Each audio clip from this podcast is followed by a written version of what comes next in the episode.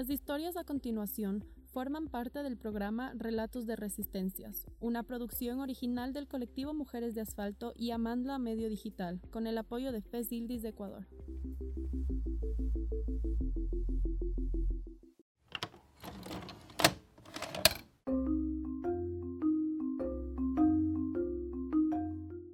Mariana Oleas vive en San Lorenzo, una ciudad portuaria en la costa norte de Ecuador, a unos 18 kilómetros al sur de la frontera con Colombia.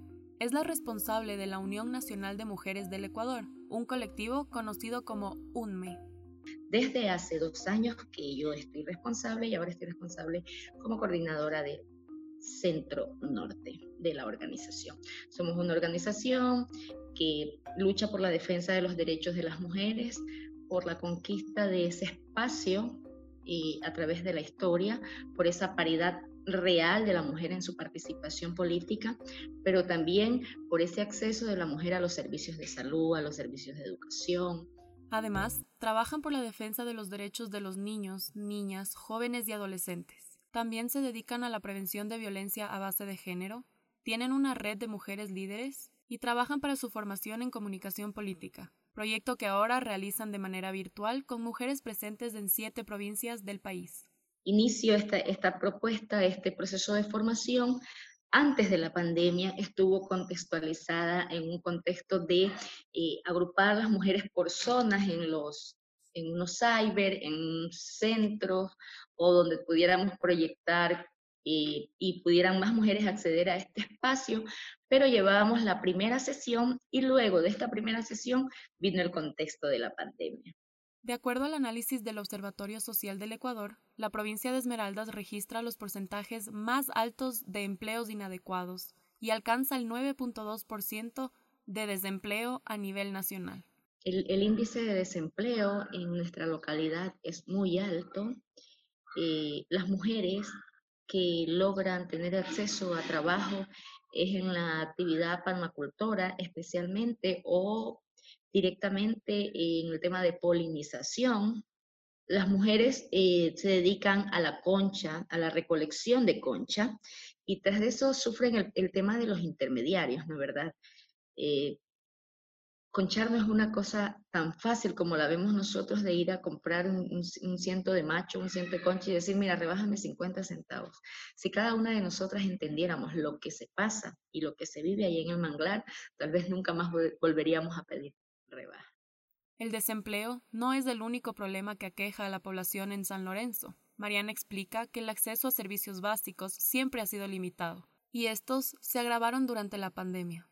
Primero que hubo un desabastecimiento de acceso a servicios de salud. Cuando digo servicios de salud me estoy refiriendo a insumos de higiene, de protección.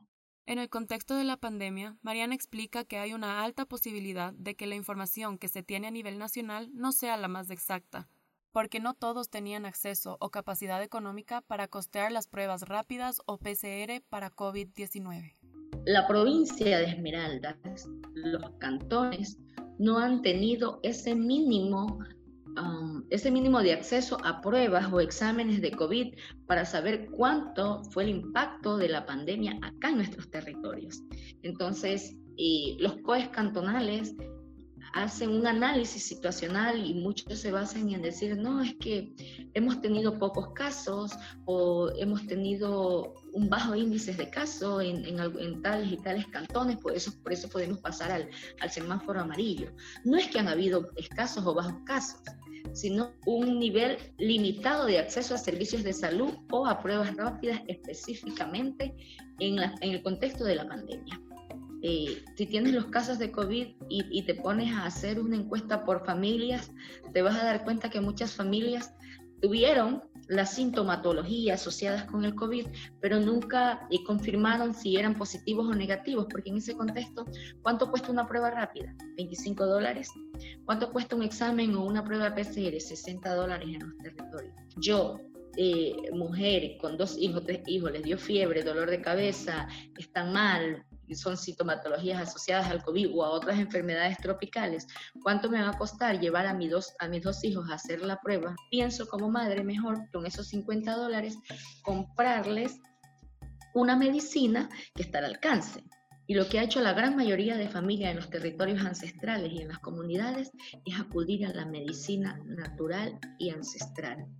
Entonces, nuestro, las mujeres de los territorios, la primera respuesta que han dado frente a la pandemia es acudir a esta medicina ancestral, a los montes, a, al ponerle fe a la toma que te haces al baño, porque frente a las desatenciones del Estado, frente al desempleo, frente a la escasez de recursos económicos, tienes que hacer la respuesta comunitaria con lo que tienes. En cuanto a los kits de alimentos que distribuía el gobierno, Mariana aclara que estos sí llegaron a su territorio. Sin embargo, la ayuda no fue suficiente. Sí accedieron a los, a los kits de alimentos, pero también eh, se vuelve insostenible frente a tantos días de emergencia nacional, un kit que estaba para tres días, hasta que a esa misma familia le toque, luego de siete, ocho días, llevas algunos días sin, sin acceso a alimentación, ¿no verdad? Aquí en San Lorenzo específicamente, el gobierno municipal se organizó a través de las dirigencias barriales. Entonces, los líderes barriales eran quienes focalizaban eh, las familias, como que priorizaban las familias con, con temas de vulnerabilidad y frente a esa lista que entregaban los líderes barriales, el municipio accedía a entregar las raciones alimenticias. Mariana agrega que una gran problemática a nivel comunitario fue la estigmatización de las personas y familias donde se registraron casos positivos de coronavirus a raíz de la pandemia se crearon fronteras territoriales. Es como hasta aquí es San Lorenzo y no entra, no sale ni un carro que venga de Borbón y todo ese problema de desinfección, bueno, no problema, sino todas esas medidas de seguridad, de desinfección. Entonces eso generó como, como una incertidumbre en la población, un malestar, eh, crea, crea casos de violencia porque que no, que si el taxi viene de, de, Quito y ahí hay más casos que no, que hay, chicos que están haciendo carreras esmeraldas y otros que no, que fueron a ver personas a Guayaquil, entonces eso generó como, como una incertidumbre en la población y como a estigmatizar a, compañeros, a amistades que, que, estaban haciendo el servicio de, de rutas, ¿no verdad? Entonces eso no solo es al que estaba haciendo el servicio de rutas, sino su mujer, sus hijos, el entorno familiar. Mariana expresa que debemos ser empáticos y empáticas con los emprendimientos ecuatorianos, ya que cada persona se esfuerza por conseguir el pan de cada día y lo hacen de la mejor manera que pueden. Nosotras y nosotros mismos criticamos a la vecina, al vecino cuando decimos, ay, ahora quiere vender de todo. Es que antes vendía corbiche, pero ahora todo el mundo vende mascarilla. Ahora todo el mundo vende gel. No, Ahora todos buscamos una manera, un espacio de ser emprendedoras, de, ser resilientes, de darle un giro a nuestra vida en ese contexto de la emergencia nacional que nadie lo pidió, pero que nos tocó embarcarnos en ese mar abierto, unos en barco, otros en yate, otros en el potrico remando con nuestras fuerzas, pero que ahí estuvo también el hombro de una mujer decidida a sacar su familia adelante. Finalmente, Mariana hace una alerta ante su preocupación por el incremento de violencia y discriminación. Temas de rechazo a la población LGBTIQ han aumentado los casos de violencia y sobre todo los casos de violencia intrafamiliar y violencia basada en género. Y escuchaba las noticias donde decían, es que disminuyeron las llamadas al ECU 911 por casos de violencia intrafamiliar. El que hayan disminuido las llamadas no nos da tranquilidad en decir disminuyeron los casos. No, señor, es que hay que revisar qué está pasando con ese sistema, qué está pasando con, con las medidas de respuesta frente a esa necesidad de hacer una llamada al ECO 911. Porque si yo en ese espacio de violencia intrafamiliar llamo por una medida de auxilio, al, al sistema de, de, emergencia del ECO 911 y se demoran una hora, dos horas en llegar otra, o tal vez no llegan, en otros sucesos que pasan, yo voy y lo cuento a mi familia, lo cuento a mis familiares, en otro suceso ninguno de mi familia, te lo juro, va a volver a llamar al ECO 911 por un tema de alerta en violencia intrafamiliar porque no fue respondida. Entonces, no es de que nosotros como mujeres nos sintamos tranquilas de que disminuyeron las, las llamadas al ECO 911, pero sí aumentaron los casos de violencia intrafamiliar. Es por esta razón que el trabajo de Mariana y el de los colectivos son muy importantes para llegar a tener un mundo donde se garantice los derechos de todas las personas. El espacio, las ganas de sumar acciones de Mujeres de Asfalto, gracias por cada día apostarle a esa lucha de las mujeres con y para las mujeres. Que siempre retumbe en, nuestra mente y en nuestros espacios el aquí nosotras, sin distinción de colectivos o desde dónde nos organicemos o qué es lo que nos convoca, pero sí ese espacio de seguir en la defensa de los derechos de las mujeres. Entonces, una vez más, aquí nosotras.